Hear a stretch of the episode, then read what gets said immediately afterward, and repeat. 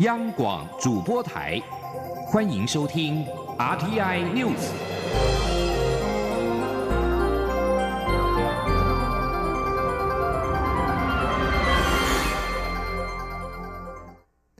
各位好，我是主播王玉伟，欢迎收听这节央广主播台提供给您的 RTI News 新闻。首先带您关注。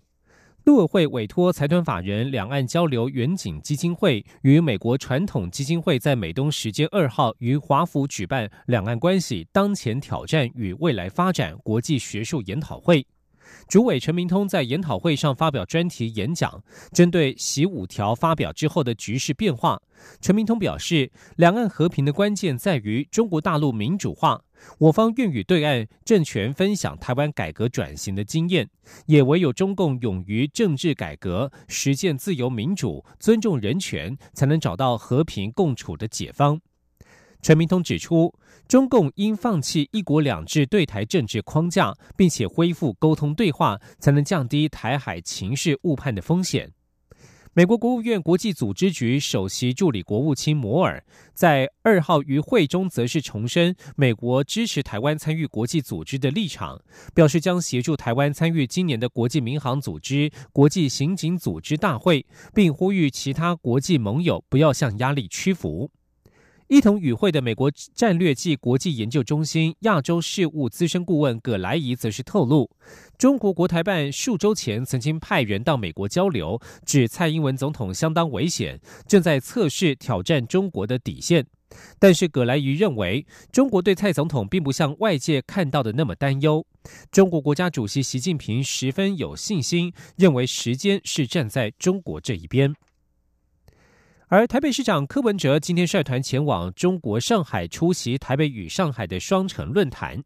柯文哲在行前于机场发表声明，表示两岸之间目前没有正式的沟通管道，因此希望借由双城论坛向对岸表达台湾民众关心的议题，包括比照过去的模式出席世界卫生大会以及国际民航组织，并且落实两岸投资保障协议、人身自由与保障的共识。请听记者欧阳梦平的采访报道。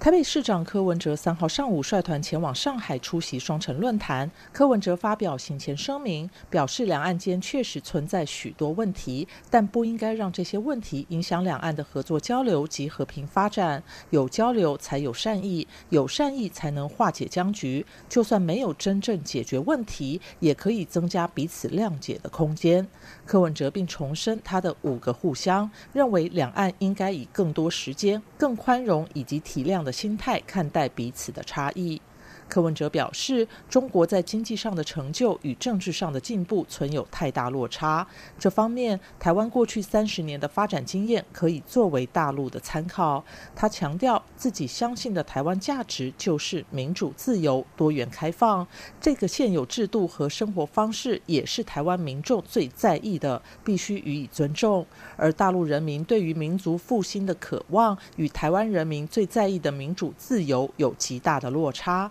这也显示五个互相的重要性。柯文哲指出，台湾没有理由被排除在世界卫生防疫体系之外，希望能够比照过去的成功模式，出席世界卫生大会，并再次参与国际民航组织。另外，两岸也应该落实已经签署的海峡两岸投资保障和促进协议的人身自由与安全保障共识。除了保障当事人应有的权利，也应当给台湾家属有合理的权利探视受关押的家人。柯文哲说：“两岸之间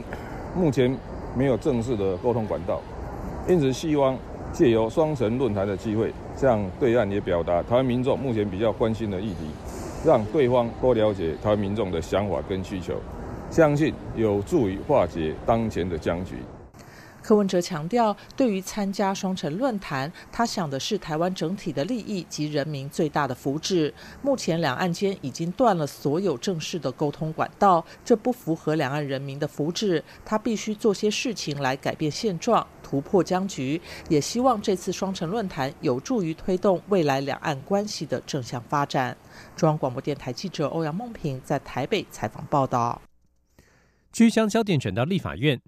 立法院临时会今天三读修正通过刑事诉讼法，强化防逃机制。经法院裁定停止羁押的被告，除了必须定期向法院、检察官或指定机关报到之外，也可能要接受电子监控、交付护照、不得处分财产或被限制活动范围，确保被告在侦查或审判中不会逃逸、规避刑责。前天俊记者郑林的采访报道。过去有多起判刑定验的贪污犯或经济犯弃保潜逃案例，为了强化现行刑事诉讼法羁押替代处分与相关刑事执行制度，法务部提出刑事诉讼法修正草案，强化防逃机制，增订电子设备监控、交付护照及限制活动范围等羁押替代处分。立法院临时会三号三读通过刑事诉讼法修正案，参与修法的时代力量立委黄国昌表示，过去几年一直看到严重的贪腐犯、经济犯。在耗费大量国家资源判刑定罪后逃逸，本次修法就是为了补起破网。针对有关于停止羁押了以后各种替代性的措施，参考了重要的法学教授、民间团体大家共同倡议的内容，也加上了过去司法院跟法务部每每在重大的贪腐犯、经济犯逃跑了以后。要求在宣誓判决的时候，必须要命到庭，否则的话，就必须要应该予以紧急的拘提。而且采取进一步的人身保护处分。三读条文明定，法院许可停止羁押时，得定相当期间，要求被告接受适当的科技设备监控。未经法院或检察官许可，不得离开住居所或一定区域。被告需交付护照及旅行文件。未经法院或检察官许可，不得处分特定财产。法院于审判中许可停止羁押者，得命被告于宣判其日到庭。同时，为了避免受刑人经判决有罪确定后，为了规避执行而逃逸，修法也明定，受罚金以外主刑而未经羁押的受刑人，检察官若传唤不到，应行拘提。不过，死刑、无期徒刑、超过两年的有期徒刑，而有相当理由认为有逃亡之余的受刑人，检察官得进行拘提。央广记者郑玲采访报道。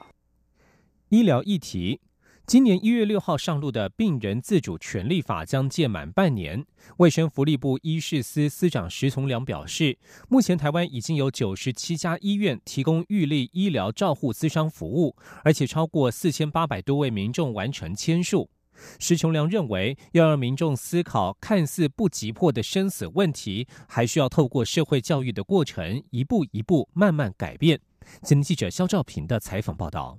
可以让患者在还能表达意见时提早预立医疗决定的《病人自主权利法》上路快满半年。卫生福利部医事司司长石从良表示，目前除了有越来越多家医疗院所投入相关咨商服务外，也累积了四千八百多位民众签署自己的预立医疗决定。病主法才刚起步，但已经有罕病团体提出需求，希望把特定疾病也纳入法规适用范围，其中包含渐冻人、小脑萎缩等十一种罕见疾病。石从良表示，他们在六月二十号举行的专家审查会议，已经对囊状纤维化疾病有了初步共识，因为这疾病在末期之前就是肺脏移植。他说：“假设这个病程已经进入到说，那么已经符合这个肺脏移植，哈，没有其他的治疗方式，只有肺脏移植一途的时候，那也许是一个可行的时间点，啊，类似像这样。那么，那这个是肺脏移植，那有一些病是根本也没有移植的。相较于有清楚的病程发展，其他提出纳入适用的罕病依旧卡关。”因为都面临在末期之前，该如何界定无效医疗的难题。石从良说：“你从很高的地方下斜坡到末期，啊，可是这中间可能会因为一次的感染或什么，你就好像下悬崖一样，急速下降。嗯，但是医疗如果处置的好，它拉回来之后又回到斜坡。对，那现在我们是说，有什么情况之下不要拉了？啊，还不到末期，但是不要拉了，这个斜坡到。”哪一段的时候，我们不要拉了。因此，卫福部要相关医学会再进一步厘清不同疾病在不同病程中患者所承受痛苦的负荷，一旦界定出来，就能再召开审查会议。除了讨论放宽适用范围，石从良也说，病主法要成功，必须奠基在患者及家属的觉醒，以及医疗院所的解说能力。他直言，这犹如是场社会教育工作，要让民众思考看似不急迫的生死议题，还需要一步一步慢慢改变。中央广播电台记者肖兆平采访报道。关注长荣罢工的动态。长荣空姐罢工进迈入第十四天，昨天晚间劳资双方就部分议题达成初步共识，不过仍然未完成团体协约的签署。对此，交通部长林佳龙今天再度呼吁尽快结束罢工，让台湾的航空恢复正常。今天记者吴丽君的采访报道。空服员工会与长荣航空二号经过十个小时的团协谈判，双方终于就二十七名遭长荣认定是擅离职守、战列旷职的空服员，达成由劳资共组调查小组进行调查。调查未完成前，先改计空班。此外，长荣在五月八号公告，参与罢工的空服员将无法享有优待机票等福利。长荣也同意针对陆续返回。工作岗位的空姐是其贡献度渐进式恢复相关福利，不过双方并未完成团协签署，第三回合谈判时间也并未敲定。对此，交通部长林佳龙三号出席活动后受访表示，很高兴看到劳资双方已获致部分共识，现在仅剩细部涉及劳资签订团协的技术问题。另外，长荣航空也已恢复。六七成运能，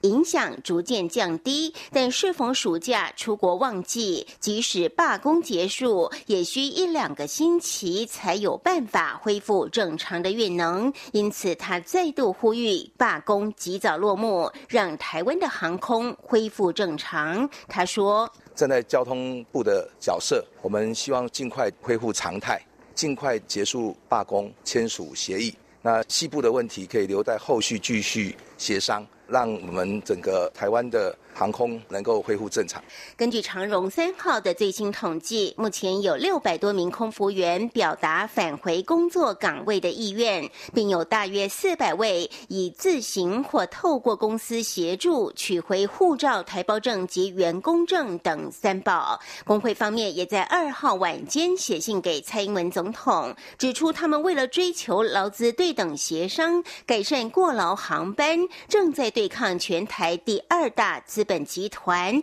也让他们清楚看到长荣专制威权的心态，迄今仍不愿承诺不秋后算账。质疑：难道这就是总统说劳工要自立自强，劳工自己去跟老板说的下场？并强调工会还在等总统回复。究竟劳工争取民主的路上，政府能否给予保障？支持罢工的人民心声究。竟有没有机会传达到总统的心里？中央广播电台记者吴丽君在台北采访报道。关心国际消息，竞选英国保守党领袖、有望成为下任首相的外交大臣韩特，在七月二号警告中国，如果不遵守中英联合声明，将会有严重后果。韩特重申，他坚定支持香港人民。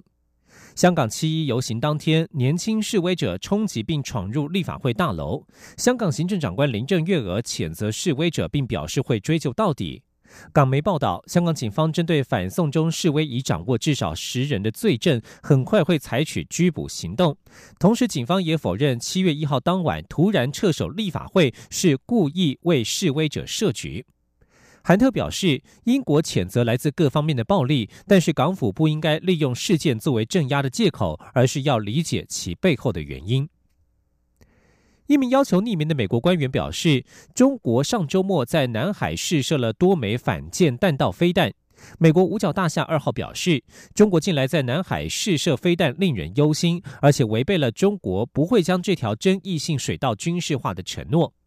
美国国防部发言人伊斯特本表示，这类行为显然是为了恫吓其他南海主权伸索国。代理国防部长夏纳汉上个月表示，华府将不会再回避中国在亚洲的行径。以上新闻由王玉伟编辑播报，稍后请继续收听央广午间新闻。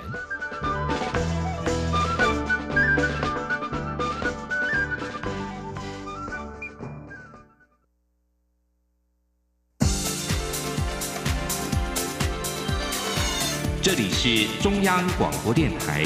台湾之音，欢迎继续收听新闻。听众朋友您好，我是张顺祥，欢迎您继续收听新闻。外交部长吴钊燮日前应邀前往丹麦的哥本哈根出席民主峰会，他今天在推特上面发文表示，台湾是稳若磐石的民主伙伴。也将坚定推动民主，印证民主是全人类发展的更好道路。央广记者王兆坤的采访报道。外交部长吴钊燮应丹麦前总理拉斯穆森的邀请，六月二十七号在哥本哈根民主峰会上发表演说。主办单位日前在推特上发表外交部长吴钊燮的演讲影片连结。吴钊燮特别回文表示，为民主奋斗之路漫长。但台湾有坚定决心继续走下去。外交部公众会副执行长欧江安说：“部长呢，他在二零一九年哥本哈根的民主峰会上发表演说，强调台湾是稳若磐石的民主伙伴。我国不只求生存，更繁荣发展，也会将坚定的也继续推动民主，来印证民主是全人类发展的更好的道路。”我外长并非第一次访问欧洲，但从未对外公布相关讯息。这一次出席民主峰会期间，拉斯穆森主动在推特上发表两人合照，并以正式官衔称呼吴钊燮。中央广播电台记者王兆坤台北采访报道。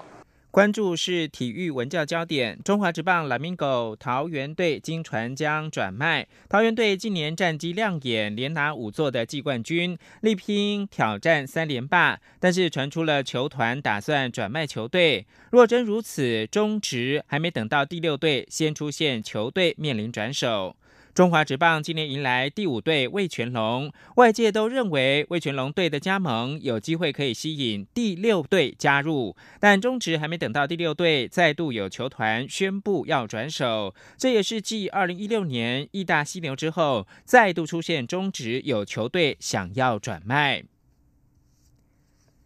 一百零八学年度大学指定科目考试，今天早上考历史，不少史料的判读题目，非选择题更是要学生模拟史家利用资料来论证历史问题，考验文章的摘要、理解跟推理的能力，鉴别度相当高。记者陈国伟报道。大学只考最后一天，考历史、地理、公民与社会，其中历史科有两万五千八百零三人选考。今年命题取材多元广泛，涵盖歌词、报纸、诗赋、剧本、演讲词、史书文献、学者论述等。图表题有五题，比去年多。情境题则大幅增加，包括台湾早期反共歌曲、北京街头学生游行以及校园拆下马街牧师铜像都有入题。高中解题教师群表示，这次。关于史学方法、资料证据的试题占有一定比例，考生需谨慎阅读、思考文章的脉络，才能判断出合理的答案。尤其非选择题多为资料阅读题，其中第二题提到四川辽人的起源，给了三段资料，要考生找出当中两种不同说法，以及何者说法可信，理由为何。考生必须结合时序观念，运用思辨能力，判读这些史料作为证据的适当性，进而论证自己的主张。台北市中山女中老师邱永春说：“这一题大概是今年最难的，它阅读量很高，学生去判断可能要注意到年代，还有时间跟空间，来找哪一个资料比较可靠。啊，所以它也涉及到很多史学方法的问题。那这样的题目其实这几年都一直在出。”委内高中审题老师认为，今年有几题很难，但基础题、阅读理解题也都有，因此整份试卷难易度适中，具有中高鉴别度。整体来看，与近年职考的难度相近。审题老师也发现，这次试题各册分配平均，连高三选修历史下册也有平均出题，所以学生不能再以为三下历史不太会考而省略不准备。中央广播电台记者陈国伟台北采访报道。关注财经焦点，受到台积电客户全球绘图晶片龙头辉达将七纳米绘图处理器，也就是 GPU 晶片大单转给三星的影响，由台积电带动今天台北股市走跌，盘中大跌超过了百点。现在是台湾时间中午的十二点十九分，目前台北股市下跌了一百一十八点，指数来到了一万零七百四十五点，成交金额暂时是八百二十亿元。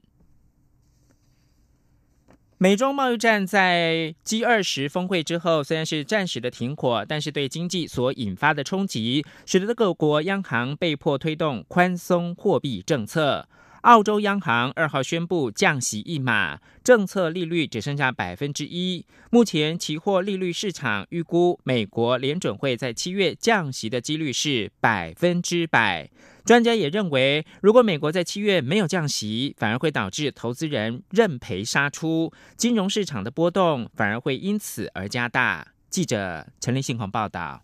美中贸易战冲击全球景气，主要各国央行态度转向鸽派。欧洲央行总裁德拉基日前表示，如果前景没有改善，欧洲央行可能会实施额外的刺激景气措施。澳洲央行也在二号降息一码，政策利率为百分之一，是七年来首次两个月连续降息，以因应经济成长减缓及通膨偏低。富邦金控三号举行二零一九富邦财经趋势论坛。谈，富邦金控首席经济学家罗伟指出，全球金融市场下半年波动幅度恐怕会加大。以现阶段来说，有三大风险，包括全球贸易战进一步扩大、美国经济稳健成长的态势出现转变，以及中国经济进一步放缓。他也表示，目前期货利率市场预估美国在七月降息的几率是百分之一百，但是如果美国经济还能维持，股市仍是上扬，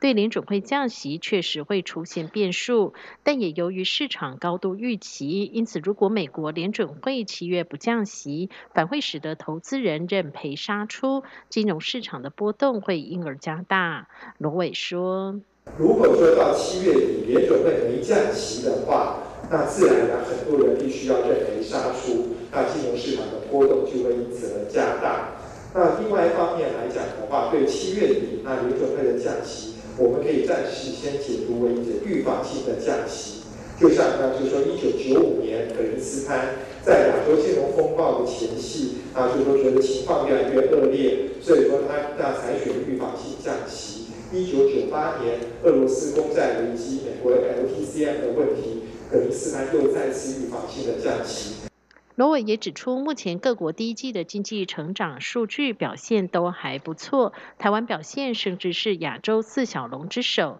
但量丽数据背后却是空虚的。主要是因为贸易战使得企业提早拉货所堆砌而成，但如果七月份包括美国以及全球总体经济数据表现仍然空虚，就要小心美国联准会七月底的预防性降息，到了九月份转成是为因应美国经济下滑的降息，如此就会导致全球投资方向出现剧烈调整。中央广播电台记者陈林信报道。健康医疗新闻：电子资讯科技将运用于改善神经疾病的治疗。科技部今天表示，清华大学电子所的教授陈鑫还有团队研发出微型无线的脑神经诊疗晶片跟控制系统，预期可以改善帕金森氏症的治疗，未来更可以运用在失智症、忧郁症等神经疾病的医疗。请记者杨文君采访报道。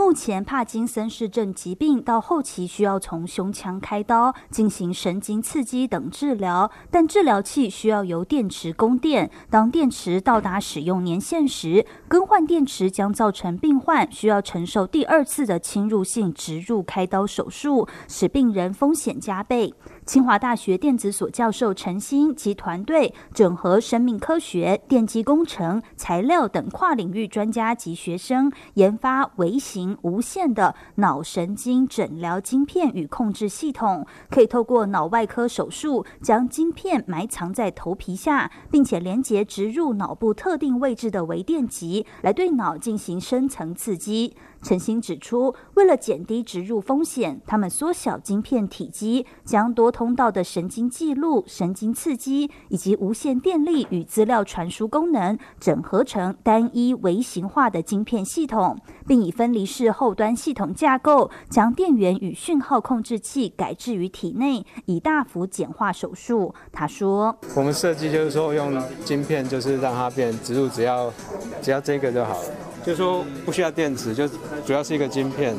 然后一边是线圈可以去接收电力，然后或者是传送资料，那另外一边就是可以接那个电极，是去刺激或者记录神经的讯号这样子。同时，医生也可以透过体外诊疗控制器，及时执行人工智慧演算法，自动学习研读脑神经活动，可进一步在脑波发生异常时完成自动侦测，并触发刺激，以调节刺激讯号，达到个人化精准医疗，降低传统刺激器持续固定刺激的副作用。陈兴指出，此创新医材研发预期可以改善帕金森氏症的治疗，未来更可应用于失智症、忧郁症等神经疾病医疗。目前已成立新创公司生意科技，预估未来商机达六十亿美元。中央广播电台记者杨文君台北采访报道。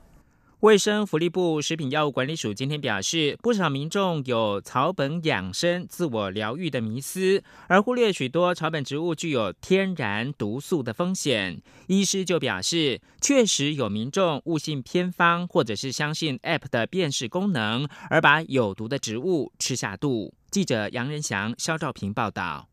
手机拍照植物辨识是民众出外踏青常用的 APP。不过，卫生福利部食品药物管理署就提醒，准确度大概只有七八成，因为曾经有民众用了错把有毒的香菇吃下肚。台北荣民总医院临床毒物与植物医学科主任杨正昌表示，确实收治过因为 APP 误认植物而中毒就医的案例。他进一步表示，最近更有民众误信偏方，想吃苦楝叶治便秘，没想到吃了十几片就有中毒反应，幸好食用量不大，才没把命吃掉。他说，苦楝这个里面有毒素，那第二个，它能不能解改善这个便秘的症状，胃目前其实没有研究了哈。那第三个就是说，其实在国外曾经有这个吃了之后造成很严重的这个症状哈，甚至可能会死亡的案例。杨振昌还说，最近也有民众吃了外形跟人参很像的美洲桑露，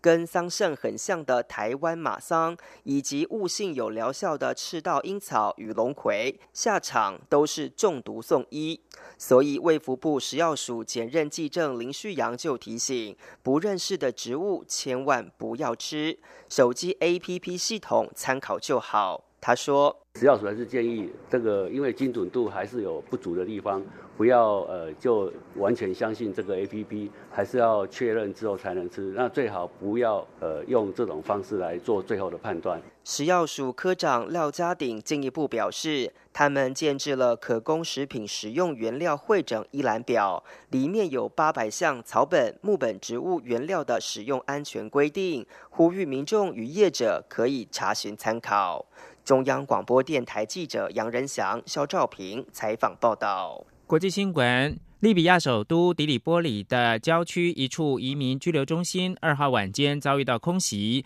造成将近四十名的移民死亡。而发动空袭者被认为是利比亚军事强人哈夫塔。过去三个月来，哈夫塔一直在尝试攻占的迪里波里。而急难单位发言人阿里告诉法新社。这起针对塔朱拉区的攻击造成至少七十个人受伤。阿里表示，这是初步的评估，死亡人数可能会增加。他说，遭遇空袭命中的库房内，一共拘留一百二十名的移民。法新社摄影记者表示，库房地板上遗体四散，混杂着个人物品跟移民的血衣。救难人员正持续在瓦砾堆下搜寻生还者，已经有数十辆救护车赶往现场。